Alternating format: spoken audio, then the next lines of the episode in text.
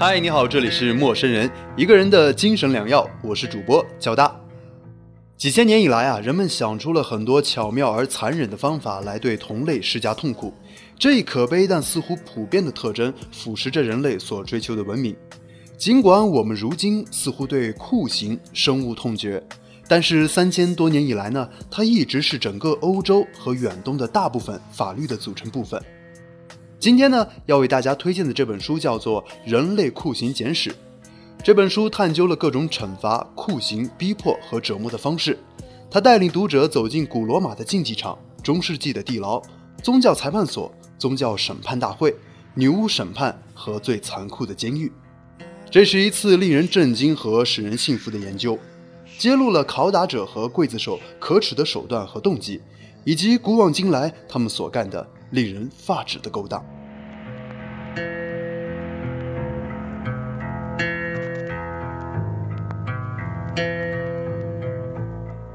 作者马克·唐纳利曾经在约克大学和牛津大学攻读中世纪考古学博士学位。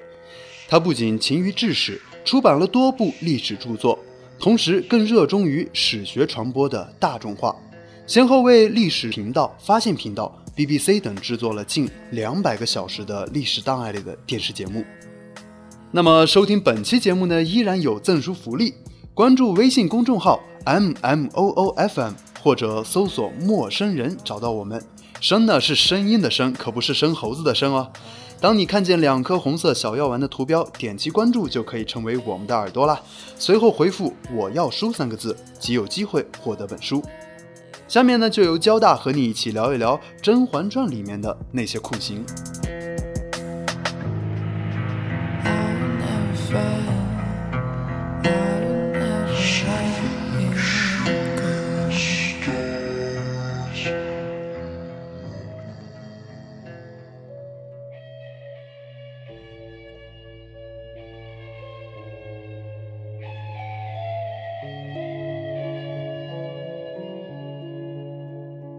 提到仪仗红，想必看过《甄嬛传》的人对此都不陌生。它是华妃赐给嚣张跋扈的夏常在的一种刑罚。通过太监的话，我们得以知道仪仗红的残酷性：取两寸厚、五尺长的板子，责打腰部以下的位置，直到筋骨阶段、血肉模糊为止。远远看上去鲜红一片，那颜色较一漂亮。对于身娇体弱的后宫女子来说，如何堪忍双腿被打至筋骨阶段、血肉模糊？因此啊，夏常在登时瘫倒在地上。从《甄嬛传》对仪仗红的刻画，我们知道一场腥风血雨的后宫争斗已经华丽丽地展开了帷幕。在接下来的剧情中呢，酷刑一次又一次的出现，那些精彩却又让人不忍直视的镜头，你还记得几个呢？现在呢，就让我们一起来重温一下吧。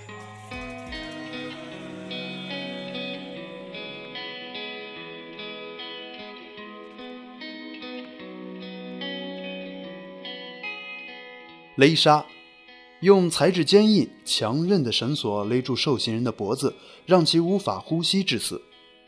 在施行的过程中，受刑人由于痛苦会拼命的挣扎，但越是挣扎越需要呼吸。这导致受刑人的脸会憋胀成干黑色，而且青筋暴涨。随着气息的逐渐衰竭，受刑人的四肢逐渐停止挣扎，眼珠也逐渐失去光彩，最后在惊惧和绝望中死去。在剧中呢，有这样一段剧情：余莺儿本为倚梅园的宫女，但此人啊得宠之后恃宠生骄，频频得罪其他的后宫嫔妃，引发众怒，而被暗中算计。又因其天生蠢钝且脾气火爆的缘故，被华妃唆使利用，并向假想敌甄嬛投毒。东窗事发之后，被皇上赐死。受刑时，余莺儿依旧满怀恨意，顽强抵抗，迟迟不肯断气，最后死状凄惨，脖子竟被勒断了一半。很多人对这一段情节拍手称快，认为余莺儿完全是咎由自取。但从某种程度上来说，他也是权力斗争下的牺牲品，不免让人唏嘘。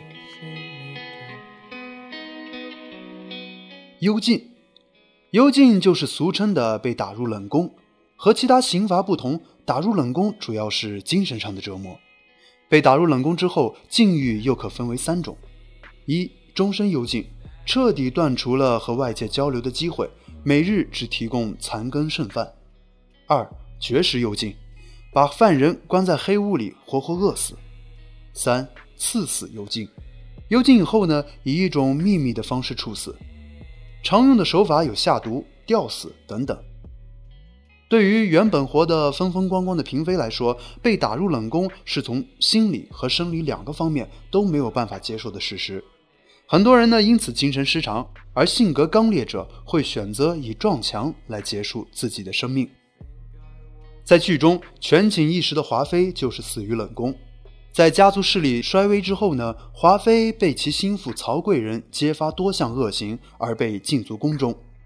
后来呢，又因为其暗中指使下人在甄嬛的住所纵火而被赐死。原本华妃可以在毒酒、割腕和自缢中选择一种，然而在得知她深爱的皇上为了控制她的家族势力，一直暗中对其下药，不让其怀孕之后，毅然决然地选择了撞死。这一段情节啊，不知看哭了多少观众。华妃虽然一直作恶多端，但观众们就是对她恨不起来。她对皇上爱得最深，也被皇上伤得最深。为了争宠，华妃可谓用尽了手段，到头来才知道自己仅仅是皇上的一颗棋子。在无尽的绝望和悲恨之中，华妃最终一头撞向了白墙。她临死前说的那句“皇上，皇上，你害得世兰好苦啊”，也成为她最后的绝唱。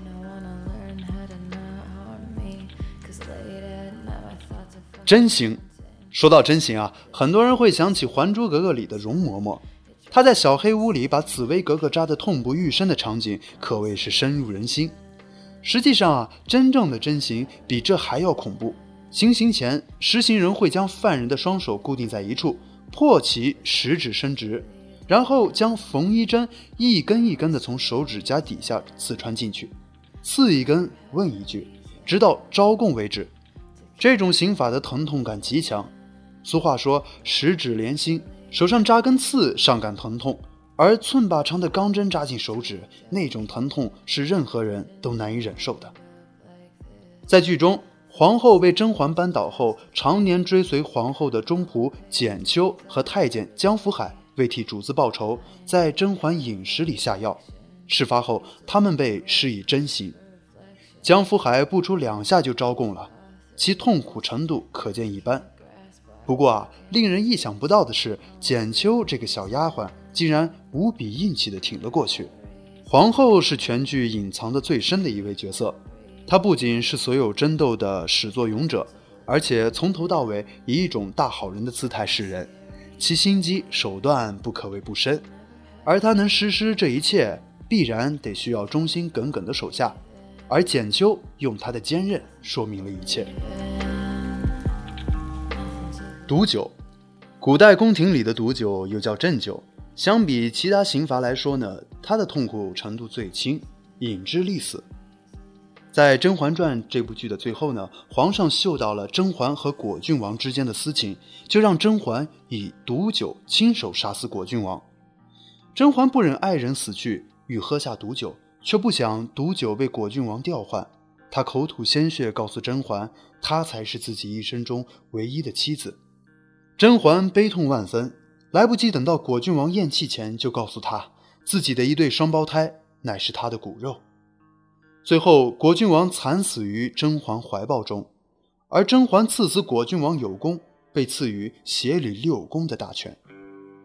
甄嬛与果郡王之间可以用生命的代价去成全对方，这不仅胜过了皇后对皇上的贪执，也胜过了华妃对皇上的痴情。还胜过了皇上对纯元皇后的迷恋，让全剧的感情升华到了最高点。通过对酷刑的巧妙运用，《甄嬛传》呈现出一场又一场生死攸关的权谋之战，也暗含了一段又一段复杂细腻的动人之情。可以说啊，正是因为酷刑的残忍，才能把人性揭露得如此淋漓尽致。每一个盛世都与残酷有关。更多精彩内容可以读一读这一本《人类酷刑简史》，我是交大，感谢您收听这一期的节目。再一次提醒啊，收听本期节目依然有赠书福利，关注微信公众号 M M O O F M 或者搜索“陌生人”找到我们。声呢是声音的声，不是生猴子的生。当你看见两颗红色小药丸的图标，点击关注就可以成为我们的耳朵。随后回复“我要书”三个字，就有机会获得本书。好了，这一期节目就到这里，我们下期再见。so just stay on your toes. I'm a